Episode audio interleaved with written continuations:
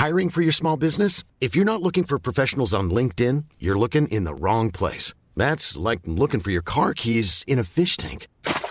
LinkedIn helps you hire professionals you can't find anywhere else, even those who aren't actively searching for a new job but might be open to the perfect role. In a given month, over 70% of LinkedIn users don't even visit other leading job sites. So start looking in the right place. With LinkedIn, you can hire professionals like a professional. Post your free job on linkedin.com slash people today. Bonjour, c'est Zoé de Louis. Ça fait maintenant deux ans que j'ai la chance de travailler pour Louis Média et que vous entendez ma voix sur vos podcasts préférés. Travailler pour quelque chose qui a du sens pour moi, c'est essentiel à mon épanouissement au quotidien. Et vous, comment se passe votre relation au travail? C'est plutôt épanouissant et enthousiasmant ou plutôt boule au ventre et démotivation Si vous êtes dans le deuxième cas et que vous comptez chaque semaine le nombre de jours qui vous séparent du week-end ou des prochaines vacances, je vous recommande plus que jamais le parcours Chance, partenaire d'émotion. Chance est une communauté d'entraide professionnelle pour aider chacun et chacune à trouver sa place dans le monde du travail. La communauté Chance a une méthode unique qui a fait ses preuves. La première étape, c'est celle du bilan de compétences. En trois mois seulement, vous allez pouvoir redéfinir vos objectifs pro et renouer avec ce qui vous anime vraiment, avec l'aide d'un coach professionnel qui vous sera dédié. La deuxième étape, c'est celle du passage à l'action. Une fois votre projet défini, toute la communauté Chance sera à vos côtés pour donner vie à votre projet. Un collectif hyper engagé, prêt à vous épauler et à vous ouvrir son réseau. Si ce message résonne en vous, je vous invite à vous rendre directement sur le site chance.co pour faire le point gratuitement avec un conseiller et changer ce qui ne va pas ou plus dans votre vie pro. Bonne écoute Pendant la période de crise que nous vivons, notre podcast change de forme. Nous nous y demandons comment vous vivez vos émotions pendant cette période de confinement. Et nous interrogeons des experts et des expertes pour nous aider à décortiquer tout ça. Je suis Cyrielle Bedu et vous écoutez Émotion, un podcast de Louis Média.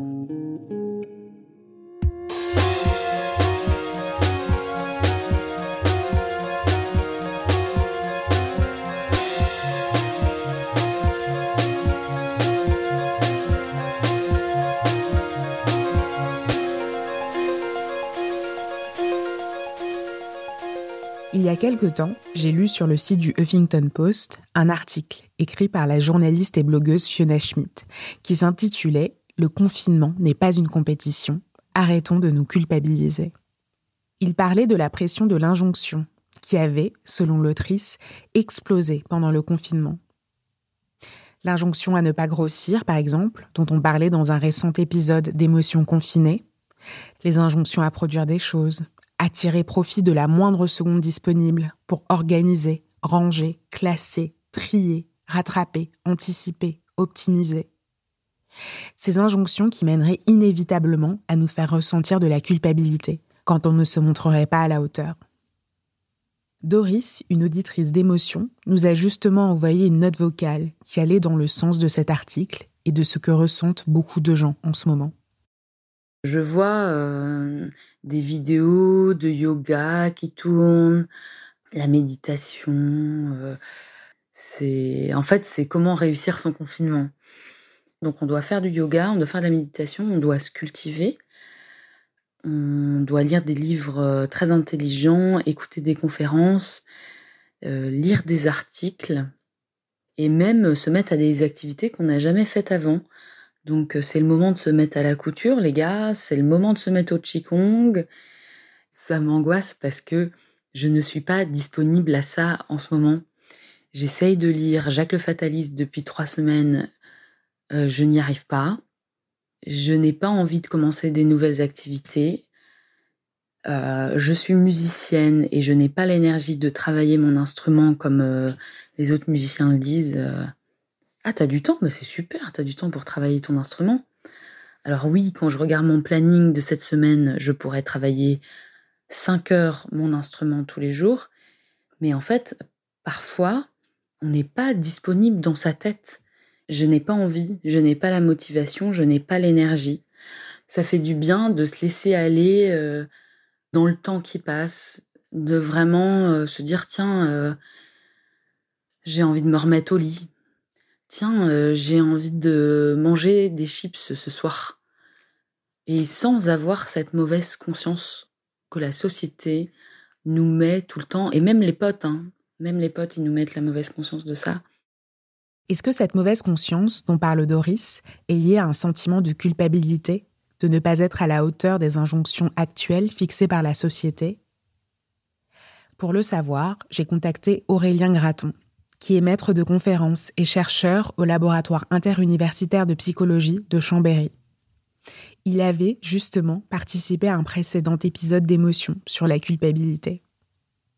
Je lui ai demandé de nous rappeler ce qu'était cette émotion, et je lui ai demandé si c'était bien elle que ressentaient Doris et la journaliste Fiona Schmidt face aux injonctions liées au confinement.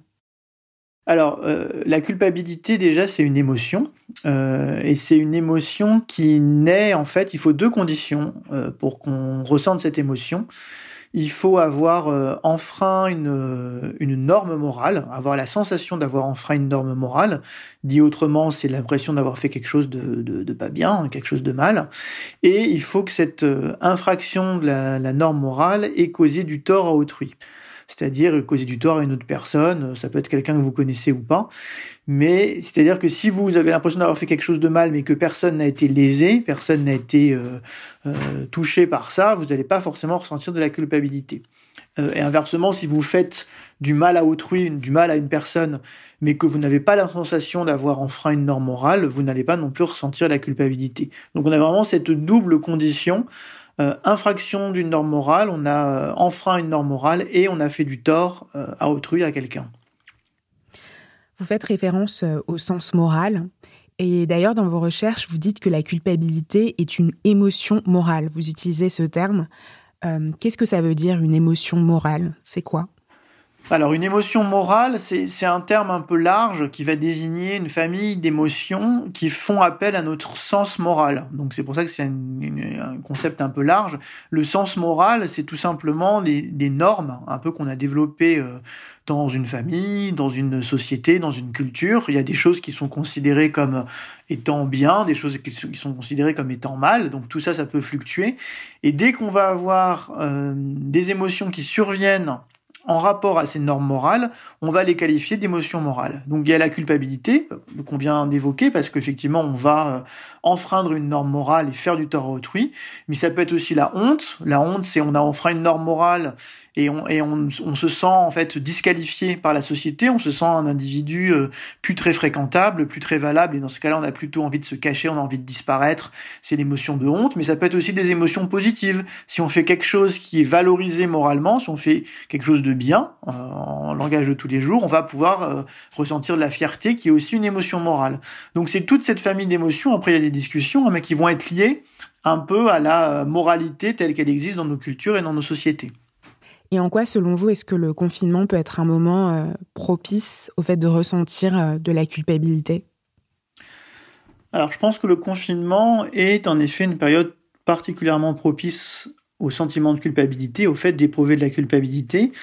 Ça peut s'expliquer par le fait que hum, on a des injonctions en fait pendant le confinement, on a des injonctions à être euh, si on est parent, si on a des enfants, à être devenir du coup euh, euh, instituteur, institutrice, donc à assurer des cours, l'école à la maison. On a une injonction à euh, être effectivement continuer de travailler en télétravail par rapport à nos, employeurs euh, et on peut ressentir un sentiment de culpabilité dans le fait de pas être à la hauteur de ces euh, de ces engagements. Il y a un autre phénomène peut-être plus indirect qui est euh, un sentiment de culpabilité qui peut survenir par la sensation pour ceux par exemple qui ne sont pas malades ou qui sont en bonne santé de, bah, d'être en bonne santé d'être chez eux euh, et de pas en faire assez peut-être pour euh, les personnes qui euh, par rapport aux soignants par rapport aux personnes qui sont malades. Euh, donc on, on, va être en fait dans cette euh, infraction de la norme morale de l'injonction morale qu'on aurait d'aider autrui de, de, de, bien réussir à travailler et de causer du tort indirectement à la société. On en revient aux deux éléments de la définition de la culpabilité qu'on évoquait hein, le commettre du tort euh, à autrui et puis enfreindre une norme morale, causer du tort à la société en étant justement euh, calfeutré chez toi, chez soi, confiné chez soi et pas sur le terrain en train d'aider les gens ou de sauver les gens.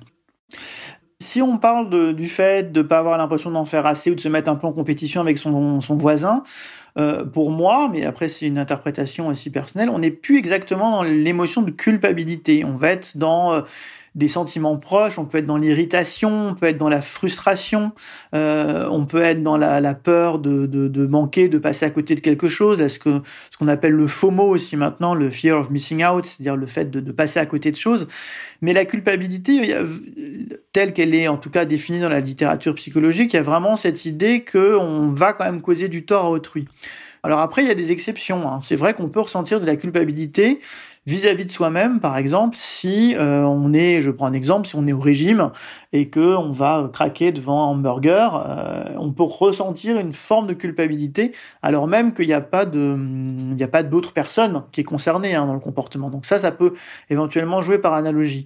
Mais, mais là, la culpabilité pendant le confinement, pour moi, la, la vraie, si on peut parler comme ça, émotion de culpabilité va naître si vraiment on a l'impression de pas faire quelque chose ou de faire quelque chose qui fait du tort à une autre personne, si ça nous concerne nous à titre individuel sans qu'il y ait euh, une entreprise, la société, la collectivité, l'école, peu importe qui soit concerné, on n'est peut-être pas vraiment dans un ressenti de culpabilité. Et donc, si on reste sur euh, l'aspect moral de cette émotion, sur le fait qu'on la ressente euh, quand on a l'impression d'avoir causé du tort à quelqu'un d'autre, est-ce qu'on peut se dire du coup que hum, la culpabilité est une émotion qui a un rôle euh, de régulateur dans notre société alors la culpabilité a, totalement une fonction régulatrice dans la société. C'est pour ça que parfois on entend il faut surtout pas se sentir coupable, il faut se débarrasser de la culpabilité.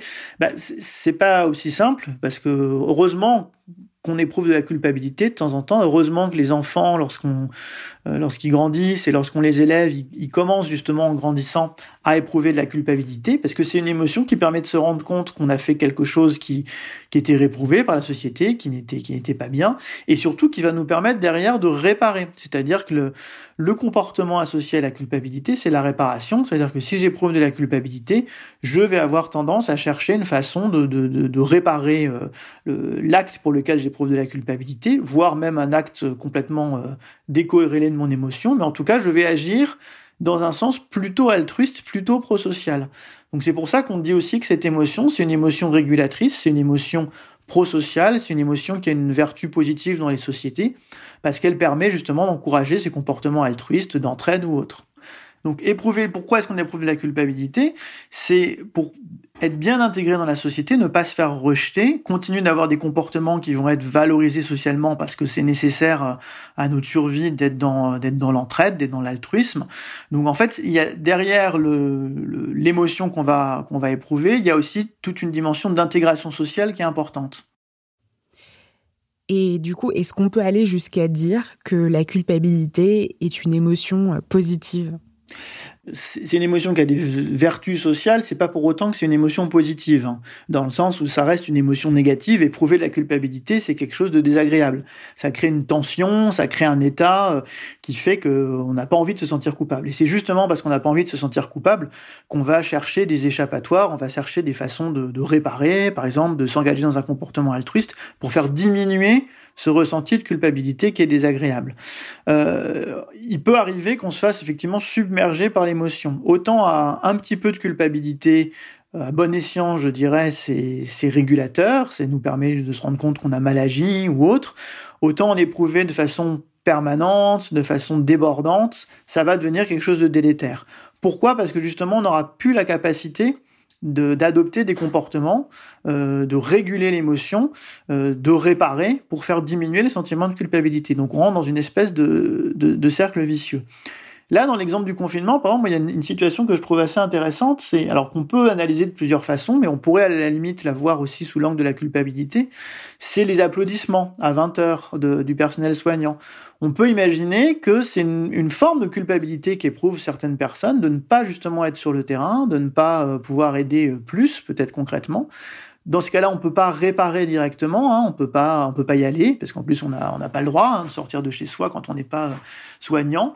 Donc, bah, on va trouver une, une, autre forme de comportement. Donc là, ça peut être bah, se retrouver à plusieurs, euh, applaudir sur les balcons pour extérioriser un peu ce sentiment. C'est une lecture possible, c'est pas la seule explication. Euh, il y a d'autres explications justement en termes de psychologie sociale à ces applaudissements, mais le fait d'extérioriser comme ça de la culpabilité peut, euh, peut être une des formes d'explication. Merci à Doris et à Aurélien Graton d'avoir participé à cet épisode. Jean-Baptiste Aubonnet l'a mixé et Nicolas Degélis a composé la musique. Si vous voulez nous faire part des émotions que vous ressentez pendant cette pandémie, n'hésitez pas à nous écrire à hello at Et si vous aimez émotion, vous aimerez peut-être nos autres podcasts, comme le Book Club, Entre, Manger ou encore Travail en cours. Jetez-y une oreille. À bientôt. Brought to you by Lexus. Some things do more than their stated functions, because exceptional things inspire you to do exceptional things. To this select list, we add the all new Lexus GX. With its exceptional capability, you'll see possibilities you never knew existed, sending you far outside your comfort zone. But as much as the GX challenges you, it also spoils you. Its intuitive technology and luxurious features mean that wherever you go, you'll never go without. Live up to it. The all new Lexus GX.